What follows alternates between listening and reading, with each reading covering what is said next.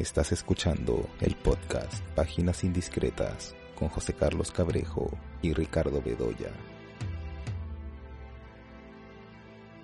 Hola, estamos aquí eh, en un nuevo episodio del podcast Páginas Indiscretas. Yo soy eh, José Carlos Cabrejo, como siempre estoy acompañado por Ricardo Bedoya y vamos a comentar algunas eh, películas o de pronto miniseries o series que hemos visto recientemente. Eh, y bueno, podemos comenzar hablando eh, esta película que en estos momentos goza de, mucha popularidad, de una buena taquilla, que es eh, película de Doctor Strange en el multiverso de la locura, que es además una película eh, dirigida por eh, Sam Raimi. ¿no? Sam Raimi es un director famoso, por un lado, por eh, sus aportes al, cine de terror. Eh, hizo su primera película, fue esta película Evil Dead, que es una película que de alguna manera eh, ya anunciaba lo que se iba a ver en, fases posteriores de su cine, ¿no? Sobre todo específicamente en las secuelas, en Evil Dead 2 y en la tercera, Army of Darkness, el ejército de las tinieblas, que es este recurso de, de mezclar eh, los elementos propios del, terror, de las posesiones, eh, o de pronto la imagen del zombie, eh, todo eso cruzado, digamos, con estos recursos muy propios del, slapstick, del, humor físico, del chiste visual. Eh, y digamos, eso pues ha hecho que estas películas ganen un culto importante con el tiempo y por supuesto también una, una gran influencia en el género de terror. Y, y por otro lado están estas eh, películas que hizo con Toby Maguire, con el personaje del hombre araña, ¿no? Pero bueno, hay, hay, otros títulos, por supuesto, atractivos en su obra, como Darkman.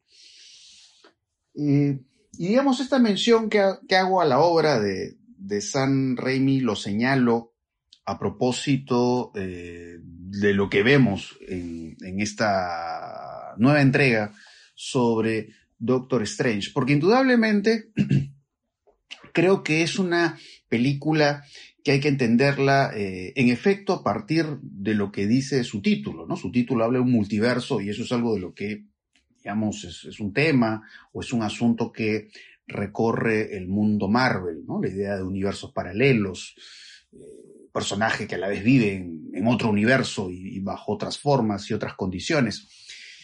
Eh, y de hecho que, claro, podríamos hablar eh, de las conexiones que podemos hallar en esta película, pues con lo que hemos visto en las películas de Avengers, o las conexiones que puede tener con series como WandaVision. Indudablemente que eso que se puede esperar de una eh, película de Marvel, pues lo vamos a encontrar aquí.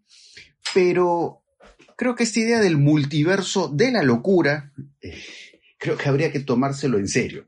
Me refiero en serio por el hecho de que en realidad siento que por otro lado, esta película eh, de Doctor Strange es una película que establece justamente conexiones muy importantes con la obra de Raimi. Es decir, hay referencias, eh, hay elementos, eh, hay imágenes, hay sonidos que constantemente están haciendo eh, alusión a la eh, propia obra de Raimi. Em, por un lado, pues los cameos, no voy a decir cuáles son, porque eso sería un spoiler, pero digamos por ahí que encontramos alguna aparición especial que tiene que ver directamente con el eh, mundo de Evil Dead. Eh, y es una película que quizás con más fuerza hacia el final eh, tiene esta ligazón muy notoria y muy evidente con el mundo de Evil Dead, que es, es una película de Marvel, pero es una película de Marvel que, sobre todo hacia la fase final, es como que se oscurece, ¿no? se ensombrece y vemos a estas criaturas que tienen un maquillaje que parece del, del siglo pasado. Es decir, hay, hay, cierta estética en la película que tiene que ver, por supuesto, con el terror, pero un terror de otros tiempos, un terror de otra época. Y es como que en la película no hay, digamos, reparos en jugar con una estética que, se pueda ver falsa, vamos a decir. Pero sobre todo en su manera de, recrear este mundo terrorífico, que es entre cómico, eh, que tiene que ver con zombies, con posesiones, y todo eso que hemos podido ver en estas eh, viejas películas de eh, Sam Raimi. Entonces por ahí he leído comentarios, o incluso he visto hasta memes de esta película de Doctor Strange, que, son muy curiosos en lo que afirman. Y es un poco para algunos esta idea de que podríamos asumir de pronto esta última película de Doctor Strange como Evil Dead 4. O sea, he leído esa clase de bromas. Y que claro, y tienen que ver con eso. Es como, claro, es una película de Marvel, pero a la vez claramente eh, Sam Raimi juega a mostrar parte de su mundo cinematográfico más personal. Eh, y claro, y es alocada la forma en que de pronto vemos estas típicas imágenes terroríficas del cine de Raimi mezcladas con toda esta iconografía hinduista. Eh, y claro, e, en, ese aspecto eh, tiene este, para mí, este encanto como de regresión, ¿no? O sea, vi la película y sentí como que estaba viéndola en otra época y con otra edad porque es como, siento que es una película que de alguna manera, y en ese sentido, como que te coloca en la posición infantil de eh, asumir como cierto eso que se ve tan postizo, o, que se ve, ¿no? Como camp, podríamos decir. Incluso para mí es notorio el comienzo, ¿no? Que parece esta criatura, que parece una criatura salida del mundo Lovecraft, ¿no? O una criatura, pero incluso todo, todo es acabado digital también, ¿no? ¿no? No se trabaja mucho las texturas. Entonces, esta idea de lo falso me parece interesante para hablar de esta película de Raimi. Y, em, claro, está hablando el mundo Marvel, está hablando el mundo Raimi, pero a su vez también es una, es una película que, está plagada de eh, referencias al, cine en general. Eh, probablemente si es una película que se ve por, segunda o por tercera vez, uno va a encontrar otras referencias más. De hecho, que me llamó la atención eh, toda esta secuencia en Doctor Strange, que es cuando, claro, entra un universo paralelo, eh, y, que es un universo paralelo que sí tiene como un aire surreal. Eh, aparecen estos personajes con sombrero que parecen salidos de alguna pintura de Magritte. Em, y de pronto, claro, ves algunas imágenes que pueden estar inspiradas en películas como puede ser Total Recall, ¿no? El Vengador del Futuro de Paul Verhoeven, ¿no? Es un tipo que su cabeza se vuelve como un conjunto de cuadrados que sobresalen de su frente.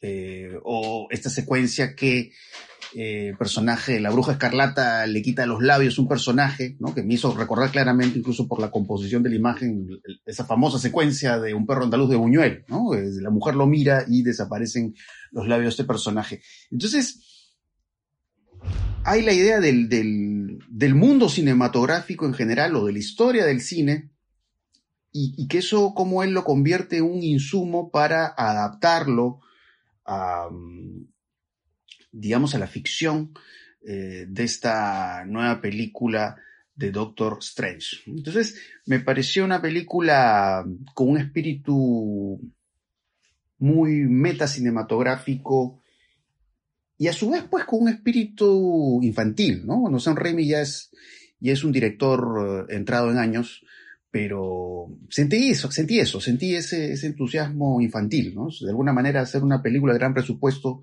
eh, hace un poco al estilo de eh, la primera Evil Dead, ¿no? Que la hizo creo cuando tenía 18 años. Em, entonces eso, ¿no?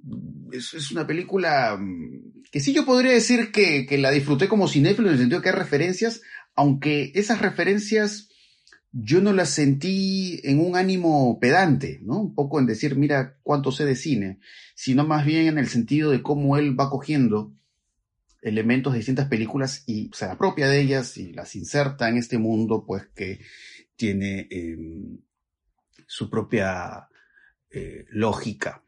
Eh, entonces, un poco, no sé, esas son las primeras ideas que tengo de Doctor Strange. No sé a ti, ¿qué te pareció? ¿O cuáles son en general tus apreciaciones de esta última película de Sam Raimi? A ver, eh, yo creo que tengo menos entusiasmo que tú por la película. Eh, estando de acuerdo con tu, con tu, digamos, con tu descripción, con, con, con tu, ¿no? con el análisis que has hecho. Eh, a ver, pienso que eh, siendo una película Marvel, eh, en realidad se distancia un poco de lo que es el estándar Marvel, ¿no? Hay, hay como un lado juguetón, lúdico, que a mí me comenzó entusiasmando, ¿no? Eh, sobre todo con las dos primeras o tres primeras secuencias, ¿no? Cuando vemos que encontramos a, al Doctor Strange corriendo, escapando con la chica, ¿no? Con, esta chica Chávez. Eh, y luego cuando se enfrenta en las calles de Nueva York con el monstruo este, con este pulpo gigante, ¿no? Que tiene el ojo este poderoso. Y luego se le añade este personaje asiático, ¿no? Que es un especialista, que también es un Mao y que es un especialista en artes marciales. Creo que ese combate me dio expectativas sobre lo que venía. ¿Y por qué ese combate? Porque sentí que Raimi estaba no jugando a la verosimilitud de Marvel, sino a esta especie de irrealismo de sus propias películas, ¿no? Eh, películas que tienen ese lado juguetón, infantil, de truco, ¿no? De, de, de truco exagerado, ¿no? Eh, y de truculencia, ¿no? Incluso con este pulpo que no es pues, eh, digamos, no tiene la perfección visual de los efectos especiales de última generación de Marvel, sino que más bien parece un globo gigantesco, ¿no? Eh, que da vueltas por, las calles de una gran ciudad, ¿no?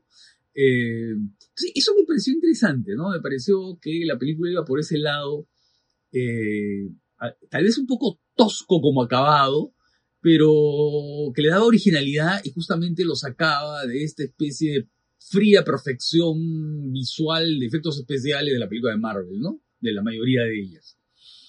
Eh, pero conforme fue pasando la película, eh, ¿sabes lo que sentí? Que sí, es verdad.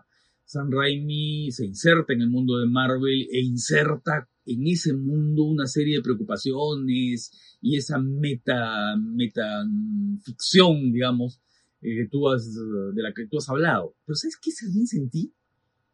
Que, eh, que la guillotina Marvel, ¿no? Eh, lo, le corta tal vez los lados más ásperos al asunto, ¿no? Porque si pensamos en algunas películas de, de Raimi, y no solamente en las primeras, porque las primeras son películas muy delirantes, muy, digamos, este, volcadas al gran guiñol, ¿no es cierto? A la truculencia, ¿no? A ese gore desatado, ¿no? Eh, a la vez eh, cómico y gracioso, ¿no? No tanto esas, pero a otras que ha hecho ya dentro de un régimen industrial, como Arrastrame al infierno, ¿no? Eh, o con la misma Darman, ¿no? nosotros sentimos que hay ahí una complejidad especial en el mundo de Raimi, ¿no? Es decir, hay, hay multiversos también en el mundo de Raimi, ¿no? Porque de pronto puede pasar de una película como Evil Dead a otra como Darkman, ¿no? que es una película mucho más interior, que tiene el conflicto de este personaje que quiere construir una piel artificial, ¿no es cierto? Y que quiere cambiar su propia identidad, y que es un poco Frankenstein, y que es un poco la, los ojos sin rostro, ¿no? En fin, y de pronto salta también a una película como Un Simple Plan, ¿no? Un plan simple, el plan creo que se llamó acá en el Perú, que es esta película más bien criminal, ¿no? Que mm, tenía muchos puntos en común con, con, con Fargo. Pero en todos esos multiversos de Raimi, ¿no? Hay una aspereza que no siento acá, ¿no? Eh, por ejemplo, ¿no? En el momento en que, bueno, no quiero decir mucho, pero en fin, hay un personaje que regresa a la vida, ¿no? De un muerto que regresa a la vida, Sí, a primera vista, eh, digamos, la escenografía es una escenografía que tiene un aire surreal, ¿no? Eh, parece sacada, pues no sé, de una imaginería Jean Cocteau, ¿no es cierto? De la sangre de un poeta o de, no sé, ¿no? ya. Eh, incluso el personaje, ¿no? Ese personaje con, no sé, con el rostro deformado, pues por, el tiempo del sepulcro y por la, por la tierra del sepulcro, ¿no? Pero ahí quedó. Es decir, no, yo sentía que eso podía ir a crearte realmente una sensación eh, de, no sé, de inquietud, pero no, yo creo que queda ahí, ¿no? Y entonces el multiverso y se pasa a otra cosa y de ahí se pasa otra cosa y en el fondo el multiverso es como un pretexto para que la película dé bandazos, ¿no? O sea, vaya de un lado a otro, que vaya en un zigzag en el que, claro, no necesitas justificar nada, porque, claro, el, multiverso te lleva de un lado a otro y que, ¿no? Entonces sentí, sentí eso, ¿no? Eh, que Raimi está mediatizado, que Raimi está normalizado, que Raimi está, digamos, por un lado, con una mano haciendo algo original, pero con la, con la, con la otra mutilada, ¿no? Entonces eso me, me me disgustó un poco. O sea, no es que me disgustó porque la película se deja ver, es entretenida, es vistosa, eh, digamos que te entretiene, la, pasas bien, este, ¿no? Pero mm, la sentí corta en eso, ¿no? La sentí corta en eso. Eh, por supuesto que tiene cosas así eh, atractivas, por ejemplo, toda la parte, digamos, en este mundo fantástico asiático, ¿no? Con todos estos personajes formados ahí. y entonces, claro, estos combates, eh, digamos, con escudos mágicos y lazos luminosos, ¿no? Eh, pero la verdad es que eh, la sentí muy mediatizada. Y creo que eso se ve muy bien en el personaje femenino, ¿no? En el personaje de la villana, ¿no? Cuando pasa de ser una villana muy clara, una villana llena de conflictos personales, ¿no? Pasa a ser madre sufrida y después genio del mal y luego bruja escarlata y en realidad puede ser cualquier otra cosa que se les ocurra a los guionistas, ¿no? Porque claro, el asunto de los multiversos te puede llevar a 5 o 10 multiversos que son 5 o 10 este, zigzags, eh, que, ¿no es cierto? Que sigue la ruta de la película, ¿no? Entonces, eso, eso me pareció que eh, me bajó el interés, en verdad, en la película.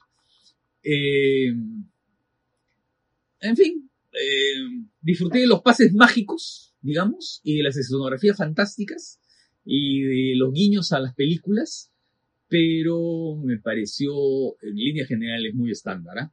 Eh, eh, me parece un combo, un combo eh, un poco incoherente, ¿no? Aunque creo que a los fans no les importa eso, ¿no?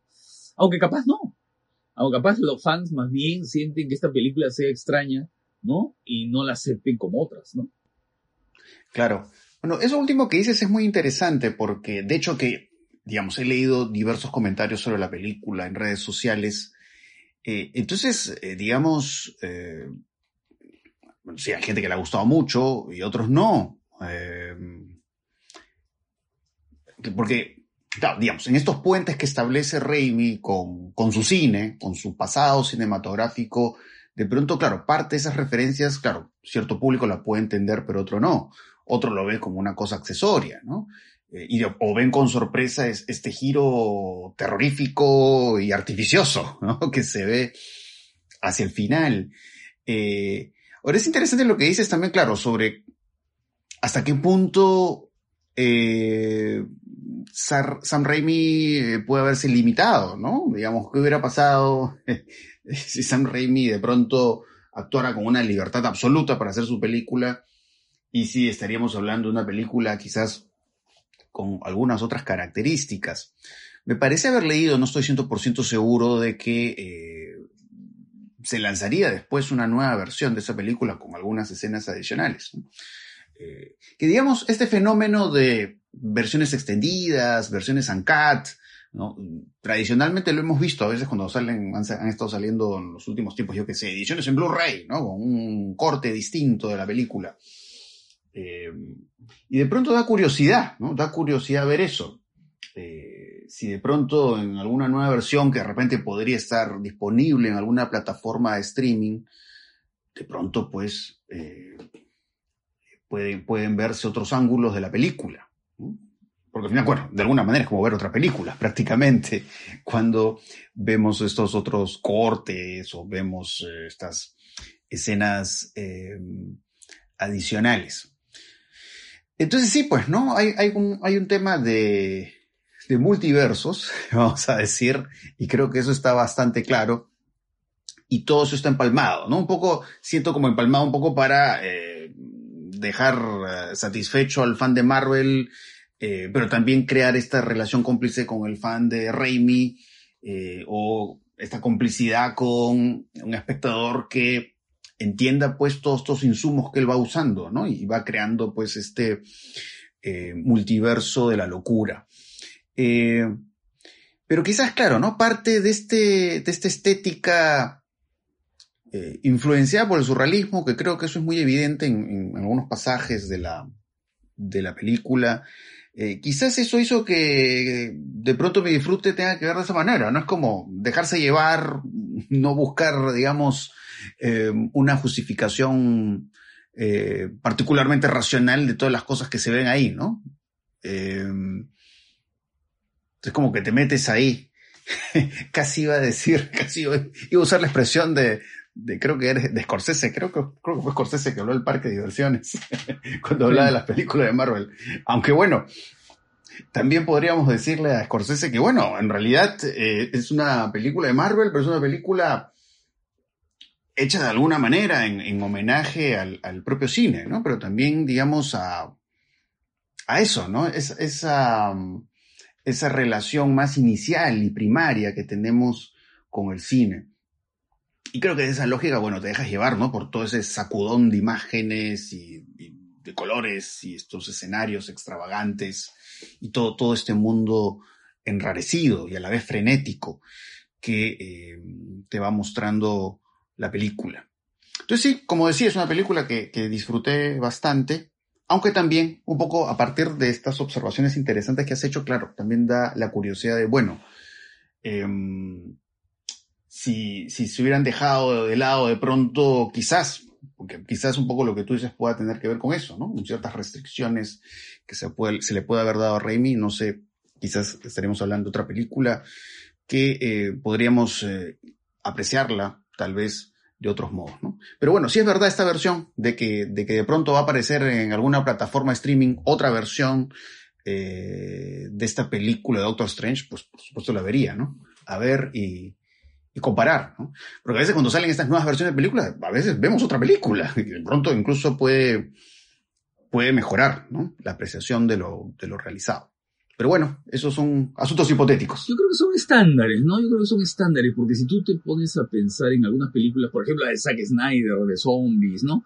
Eh, u otras, ¿no? Eh, esta nueva versión, por ejemplo, de, de Matanza de Texas, ¿no? Eh, Matanza sin igual, de, Texas Chainsaw Massacre, no es el que para Netflix, ¿no? Eh, tú sientes que son películas que van a extremos, ¿no? O sea, que, que, son mucho más explícitas, en, tanto en el horror como en, digamos, en la violencia y en, en muchas otras cosas, ¿no? Entonces sospecho que, claro, hay un estándar Marvel que te dice hasta ahí nomás, ¿no? No puedes ir más allá, ¿no? No puedes ir más allá. Eh, bueno, pero sí hay una versión para, para, para streaming alternativa, de ser interesante, por supuesto. Aunque sospecho, sospecho, sospecho que Marvel este, cuida muy bien su imagen, ¿no? Sí, porque digamos, hay algunas imágenes, de hecho, como que tienen cierta crudeza, ¿no? ¿Te acuerdas esta imagen de la película que es como un ojo que cae, ¿no? Sí, Y, se ve, digamos, toda la, literal el ojo, ¿no? De manera muy gráfica. Eh, pero claro, ¿qué tanto de esta posible dimensión explícita ¿no? que puede haber en todo lo que se ha grabado de esa película podría estar disponible, pues, no sé, en Disney Plus? Yo lo dudo. Sí, sí, no. no creo. Yo lo dudo mucho. Mm. Y no creo que se lancen a lanzar de pronto, bueno, ya para adultos, una versión en Blu-ray. No, no creo. Eh, entonces, más bien igual, en comparación a otras películas de Marvel, creo que lo que está claro en esta película es que Raimi, eh, más allá de las limitaciones mayores o menores que le, pueda, eh, le puedan poner, digamos, deja muy en claro que, digamos, hay una forma de él de, hacer las cosas, de, poner su estilo, de poner su mundo, ¿no? Y, creo que eso distingue a la película de otras películas de Marvel, que es un poco también lo que yo he sentido cuando he visto películas de James Gunn, ¿no? Es decir, veo Guardianes de la Galaxia y digo, esto no es como cualquier película de Marvel. Em, y creo que eso es una de las cosas, ¿no? Que se pueden decir a favor de esta película, más allá de, lo que pueda gustarnos eh, la película, mucho o poco. Pero sí, ¿no? creo que es una película que, eh, más allá de, nuestro entusiasmo o nuestra falta de entusiasmo, eh, es muy personal a pesar de todo, a pesar de restricciones, exigencias y, bueno, toda esta suerte de molde que se puede pedir para eh, las películas de Marvel, lo cual evidentemente es algo como previsible. ¿Qué más has visto? ¿Qué más he visto? Bueno, estuve viendo esta miniserie documental Conversaciones con Asesinos, las cintas de John Wayne Gacy. Y bueno, ya en realidad en varias oportunidades hemos conversado sobre estas producciones documentales de Netflix, que bueno, a ver, eh, son interesantes, son atractivas por las imágenes de archivo, por la construcción de los personajes, ¿no? Son personajes que han existido, pero digamos cómo, cómo van construyendo el perfil de estos asesinos en serie, ¿no? Y uno siempre encuentra cosas interesantes en Netflix. Es verdad que todo el trabajo de edición, eh, la manera en que te van contando la información, cómo utilizan, yo qué sé, los planos de detalle para reproducir lo que hizo el criminal. Digamos, en ese sentido es como que visualmente este tipo de producciones son como igualitas. Entonces, digamos, eso que es igualito, indudablemente lo vamos a ver en esta miniserie documental que tiene tres episodios. Pero eso no quita que sea pues eh, una miniserie bastante atractiva, porque es realmente eh, la, forma en que van perfilando a John Wayne Gacy es, un personaje absolutamente inquietante. Eh, y que como pasa con estos otros personajes que vemos en este tipo de documentales de Netflix, eh, claro, son estos personajes que viven esta doble vida, ¿no? Es decir, y eso se ve un poco en las, las imágenes de archivo que van presentando, ¿no? Como el padre familia, el tipo común y corriente, y de pronto los audios, los testimonios que van apareciendo, pues van arrojando una dimensión terrible, una dimensión eh, monstruosa. Eso, por supuesto, también lo hemos visto en la ficción. Y algo de eso creo que hemos conversado en el episodio anterior, cuando hablamos de la familia, ¿no? Cuando hemos hablado de una historia violenta de Cronenberg, o cuando hemos hablado de Terciopelo Azul de David Lynch, ¿no?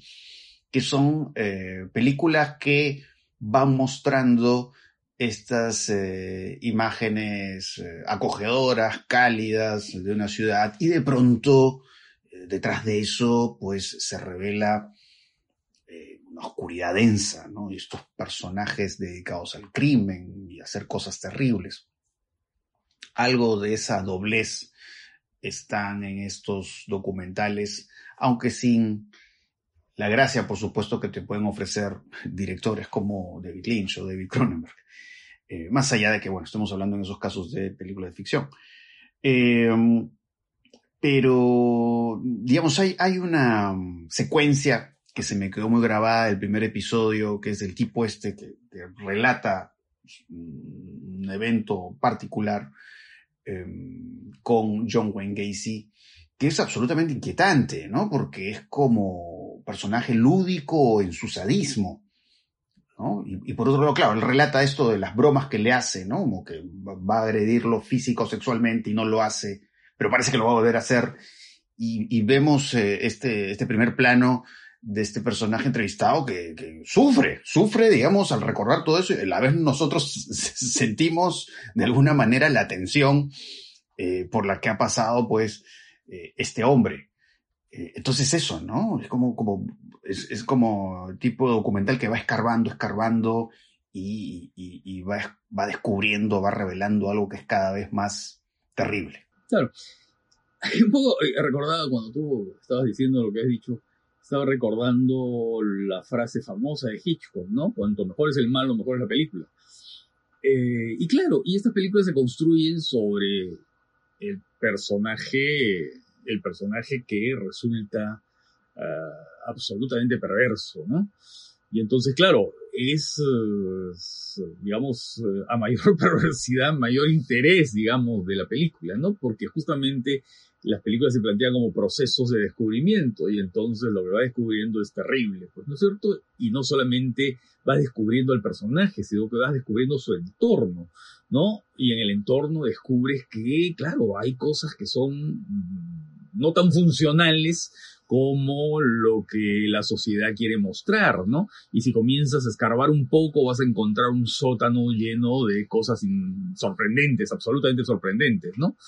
Y claro, y entonces cuanto más eh, pasmo te cause esto, cuanto más, eh, no sé, incredulidad te cause el poder de este tipo de haber hecho estas cosas tan terribles, ¿no es cierto? la película pues adquiere otra dimensión. Pero, y te olvidas un poco del tratamiento, ¿no? Porque el tratamiento es eh, simplemente esta especie de sucesión de testimonios, ¿no? Em, que casi nunca son contradictorios, además, ¿no? Porque no hay que exista mucha oposición, sino que es más bien como un efecto rachomón, ¿no? Es decir, cada uno va dando una opinión a partir de la perspectiva en que, ¿no? Eh, contempló los hechos o conoció el personaje o vio las circunstancias de ese momento, ¿no? Y entonces, claro, se va armando el rompecabezas, un rompecabezas que suele además ser muy largo para armar, ¿no? Porque la cosa se va estirando, se va estirando, se va estirando. Eh, y entonces eh, eso, ¿no? Y claro, ahora que, hablabas me acordé de una película que yo, también, que, que, que, yo vi, ¿no? Porque eh, también la de John Wayne me, vi los tres episodios, claro, y porque no puedes dejar de verlos, digamos, porque quieres ver qué, qué, más hay aquí, ¿no es cierto? ¿Qué, más descubres? ¿qué, qué, otro, ¿Qué otra fosa hay acá, no? es cierto? ¿Qué, más se va a encontrar debajo, no? Eh, Vi otro documental eh, que es este documental sobre Marilyn Monroe, ¿no? Eh, que también está en Netflix, que es El misterio de Marilyn Monroe, las cintas inéditas, ¿no?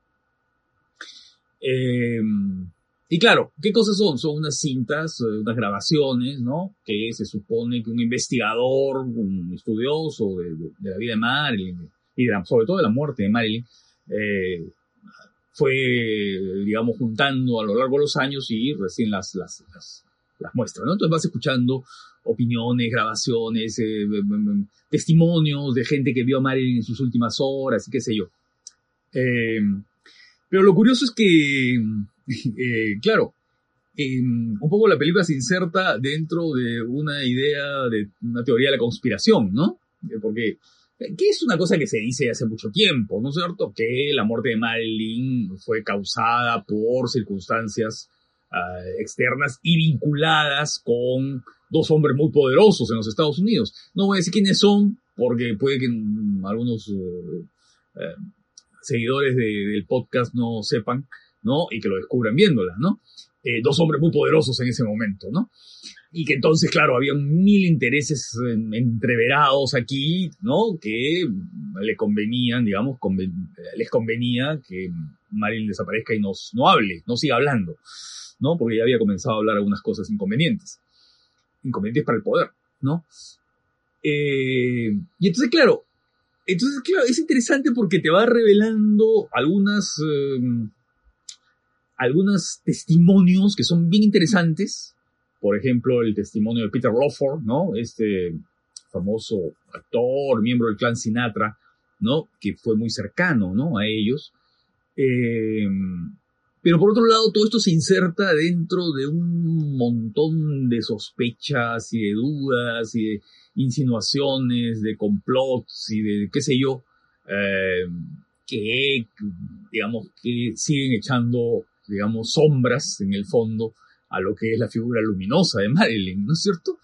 Entonces, claro, eh, yo creo que a Marilyn en los 60 años de su muerte hay que recordarla más bien viendo una de dos Adanes y no sé, este, los caballeros la prefieren rubias y vas a stop, ¿no es cierto? Y verla ahí vital y viva, ¿no? Y en estas especulaciones eh, sobre la muerte que, que en verdad no, este, no sé, sí, se asimilan a toda esta onda de este, medias verdades, fake news, teorías de no sé qué, ¿no? Los Illuminati, no sé qué. Es casi hago un spoiler de. sí, sí, sí, No, no, no hay nada de Illuminati, no hay nada de Illuminati acá, es otra cosa. Pero digo, hablando de, ¿no? De las teorías de conspiración que, que están de moda.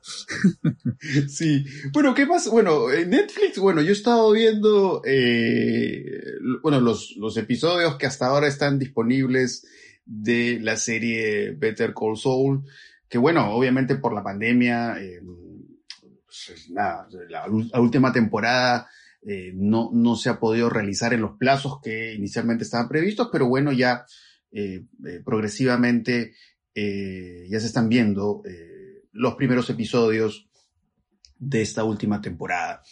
Em, y nada, es, como ya lo, debo haber dicho en algún otro episodio, pues claro, es una serie que es precuela de Breaking Bad. Eh, y bueno, pues eh, va a encontrar esta historia muy bien contada, por un lado, de este personaje Nacho Varga, personaje de ascendencia latina y, muy en la lógica del cine negro, que eso es algo importante en Breaking Bad y por supuesto muy importante en Better Call Saul, ¿no? Tipo metido en apuros con narcotraficantes y narcotraficantes, digamos, eh, eh, dibujados ahí en la serie de esta forma tan inquietante.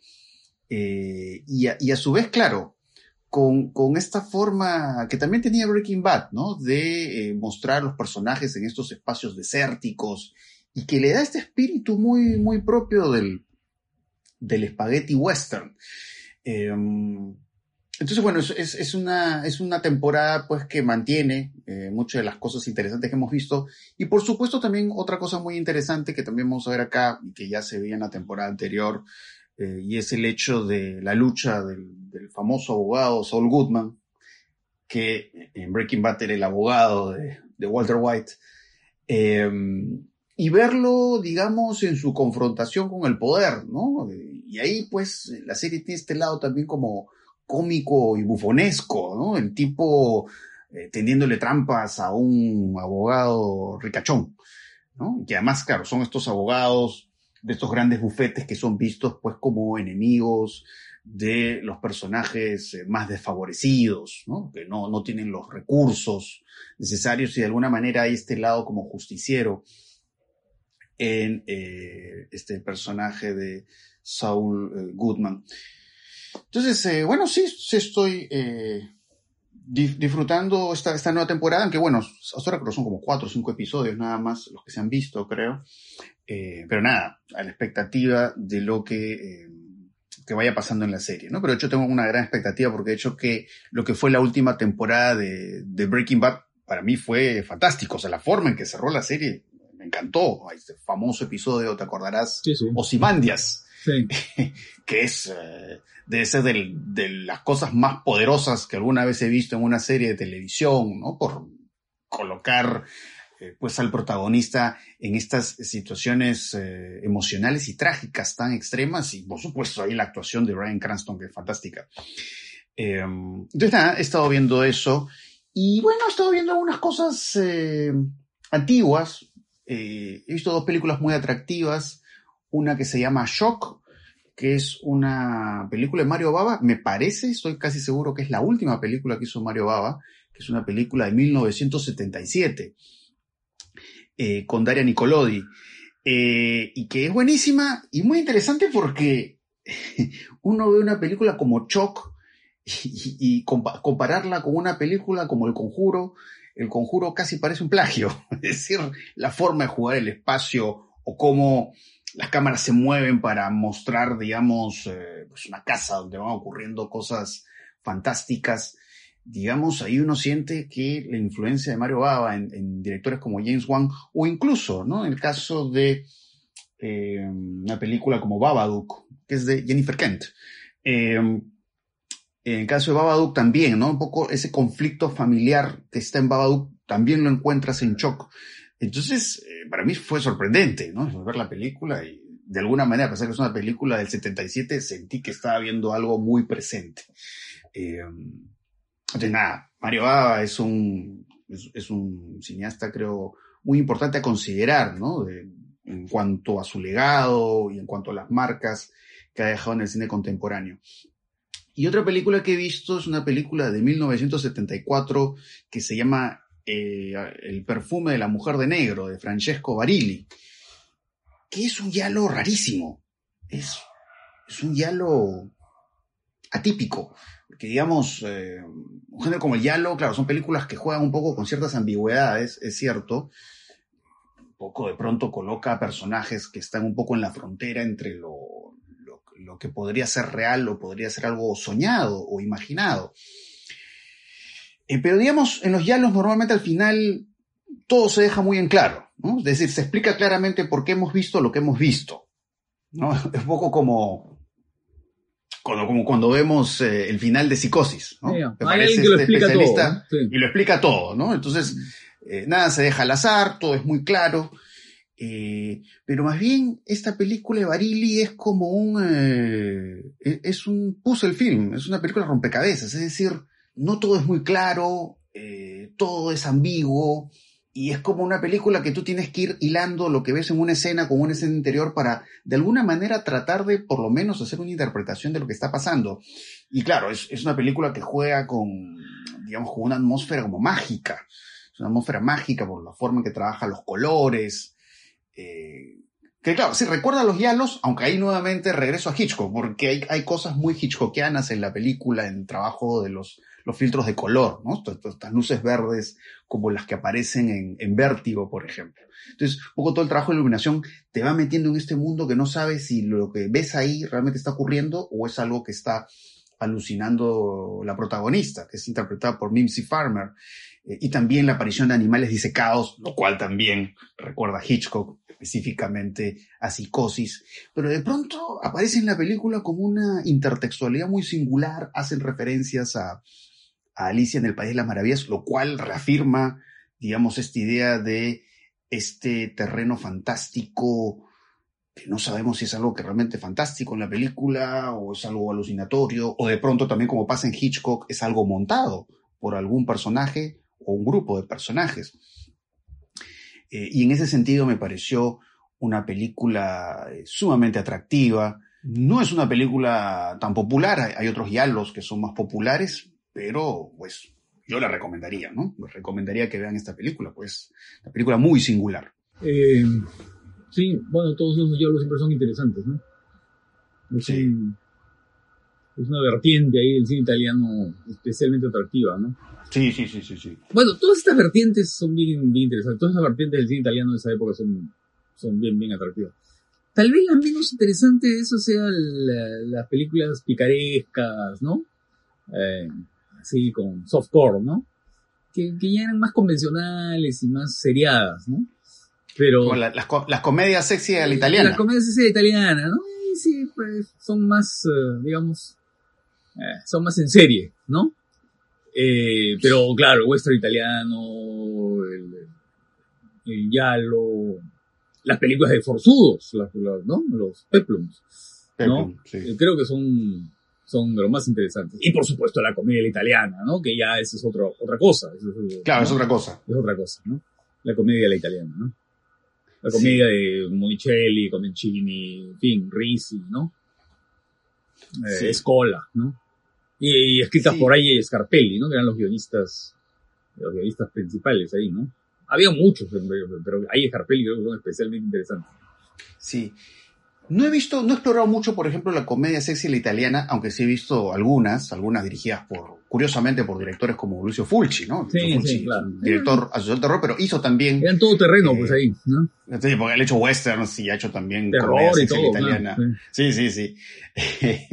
eh, aunque curiosamente, alguna vez que he visto comedia sexy a la italiana, digamos, he encontrado, bueno, por un lado son películas que me parecen como eh, precursoras de este tipo de, de, comedia, de contenido sexual tipo Porky, ¿no? ¿Te acuerdas que estas películas eran muy populares Sí, en los años claro, 80? claro, alguna vez he visto comedias sexy italianas y digo, esto, esto, que veo acá, creo que lo han copiado de acá. Sí, la claro, forma de, No, bueno, de y- mostrar los cuerpos femeninos y el tipo de humor, con estos elementos boyerísticos. Eh, Y la, ando usante como el supermacho, pues, ¿no? El supermacho, que, claro. Sí. Eh, no, y además, por supuesto, las comedias argentinas que se hicieron, ¿no? Eh, estas comedias con... con Olmedo, por ser. Olmedo, Porcel, ¿no? Claro, también tienen un poco su origen ahí, ¿no? Sí, sí, sí.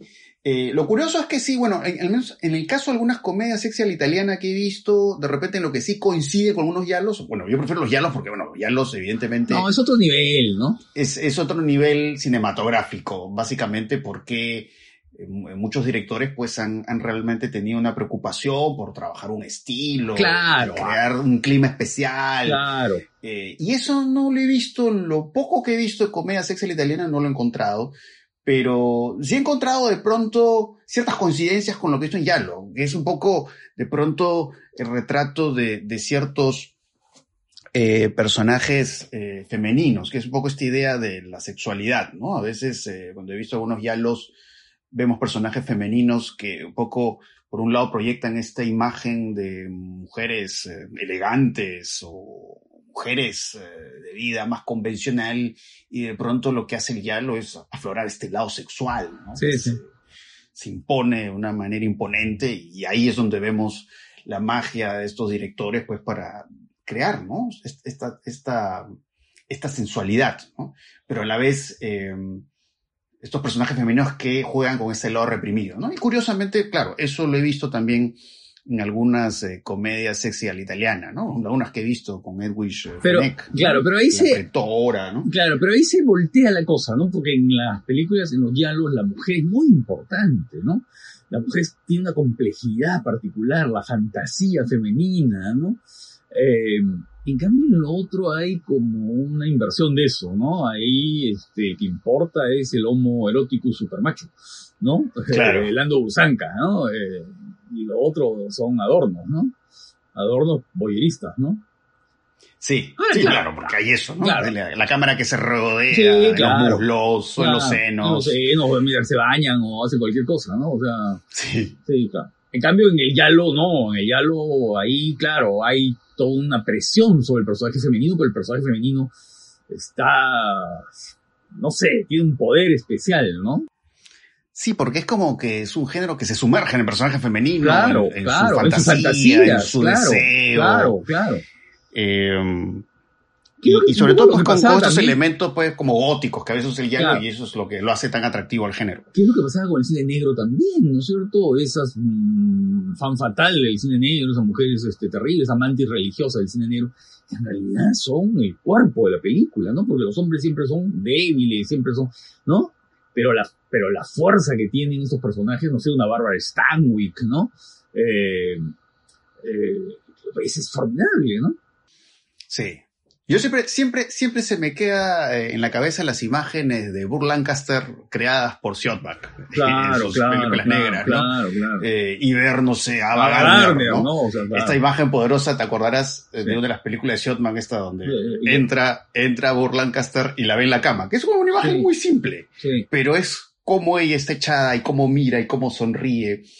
Eh, y eso, ¿no? Ves a este tipo grandulón, fornido, y a la vez tan frágil. Frágil, Y eso es interesantísimo. Y la una fortaleza muy especial, ¿no? Muy especial. Sí, sí, sí, sí, sí. no, sí, claro. Pero yo creo que, ¿sabes lo que pasó? Creo que el cine italiano eh, mantiene esa vitalidad industrial hasta, yo diría que comienzo los 70, pero ahí comienza una decadencia, ¿no? Una decadencia que tiene vinculación con la presencia cada vez más fuerte de la televisión, y luego ya, por supuesto, luego a fines de los 70, los 80, ya con la televisión de, de Berlusconi, ¿no? Y ya liquida, ¿no es cierto?, esa fuerza industrial que tenía el cine, el cine italiano, ¿no? Y creo que esa última etapa, ¿no?, de la potencia industrial del italiano es aquella que se identifica con el cine ese medio erótico de Alando Busanca, de, ¿no?, de todos esos... Eh, y ahí tú ya sientes que que, no sé, que ya no hay esa preocupación por el estilo, ¿no? Ni por, ¿no? Ya son películas más de serie, ¿no? Sí, pues sí. Y, bueno, un poco pensando en el cine italiano contemporáneo, pues claro, de pronto uno piensa más en, en ciertos autores. Sí, no, claro, Que claro. están de moda. Claro. Pero siento que, claro, por ahí que he visto algunas cosas de género de Italia, ¿no? He visto algunas cosas de terror que no están mal, pero igual termino extrañando estas viejas películas. Sí, Creo que es, es como una etapa sé, muy especial y como irrepetible. Es que, es que ¿sabes qué cosa? Es que, es que funcionaba un poco, ¿saben cómo, ¿sabes como qué? Como el, eh, a ver, como el musical en los años 50. Es decir, eh, la Metro tenía su unidad musical. Entonces había gente, directores, actores, coreógrafos, compositores, pero todo en una máquina de hacer eso. Entonces, había una producción continua de gente especializada que hacía eso.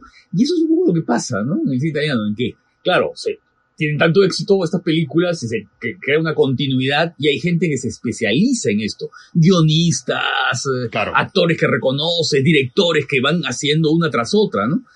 Pero claro, como Ernesto Gastaldi, por ejemplo, ¿no? Que era especialista en hacer guiones de Yalos, por ejemplo. Así es, ¿no? Entonces, es como un referente ahí, ¿no? Claro. Entonces, eh, eh, esa, esa, esa, esa coherencia, eso que en algún libro en Hollywood habla del genio del sistema, ¿no? El genio del sistema es el sistema el que lograba crear, ¿no es cierto?, una unidad eh, muy coherente y de mucho interés, ¿no? Entonces, claro, te pueden, tú puedes ver, no sé, pues 40 películas de una época determinada, ¿no? De esas épocas en las cuales hay ese sistema, ¿no? Y mira, te pueden parecer mejores o peores, pero vas a encontrar siempre algo de interés hasta en la más floja, ¿no? Claro. Eh, y eso es lo que pasa con, con estas películas, ¿no? En la que encuentras de pronto cosas muy originales, por ejemplo, en el western italiano, ¿no? Las cosas de Damiani, o no sé, Keoma, o El Gran Silencio, o qué sé yo. Y puedes encontrar otras también que son muy convencionales, ¿no? Pero siempre hay algo de interés, hay una suciedad, hay un lado, si tú quieres, así de tensión o de, ¿no? Que, que, que, que, están ahí, ¿no? Y es lo que pasa con el Yalo también, ¿no? Sí, sí, y siempre hay cosas, o sea, se ha hecho, además se ha hecho tanto que eh, lo maravilloso es que siempre tienes cosas que descubrir, ¿no? Y a veces pasa que, claro, ya puede, un género lo puedes explorar hasta la saciedad, pero puedes tener otro género y por explorar, ¿no? Y de hecho que a mí me encantaría explorar más los peplums, por ejemplo. Claro. Eh, y bueno, en el caso del Spaghetti Western, que están los, los, las películas canónicas, eh, los directores canónicos, pero puedes seguir descubriendo más y más y más. Eh, lo que pasa es que los peplums a veces es medio complicado, porque ¿sabes que Alteran muchas de las ediciones que hay de los peplums eh, están con el formato alterado, ¿no? Eh, entonces es un lío, ¿no? No, no, no han tenido unas... Hay algunas películas que sí han tenido ediciones interesantes, ¿no? Pero por ejemplo las legiones de Cleopatra, ¿no? Las películas de Kotajavi, eh, Hércules la conquista de la Atlántida, todas esas películas son interesantísimas, ¿no? Sí, sí, sí, sí. Pero sí, sí, es un mar de descubrimiento. así que bueno, ya hemos hablado del cine del presente, series del presente, y también hemos hablado del pasado. Y eso es lo bueno, ¿no? Sí, sí. Ahora con las, plataformas y todo eso, pues como que ahí cada vez uno tiene más acceso, ¿no? A, cosas, bueno, no solo recientes, sino antiguas. Y nada, eso, ¿no? Creo que eso es maravilloso, ¿no? Poder explorar la historia del cine y películas ocultas, desconocidas. Y uno se lleva pues ahí unas grandes sorpresas, ¿no? Y creo que por eso también es importante un podcast como este, ¿no? Poder compartir con quienes nos escuchan nuestros descubrimientos o redescubrimientos. Eso es algo muy interesante. Em, así que bueno, espero que hayan disfrutado mucho este episodio y ya nos estaremos escuchando en otra oportunidad.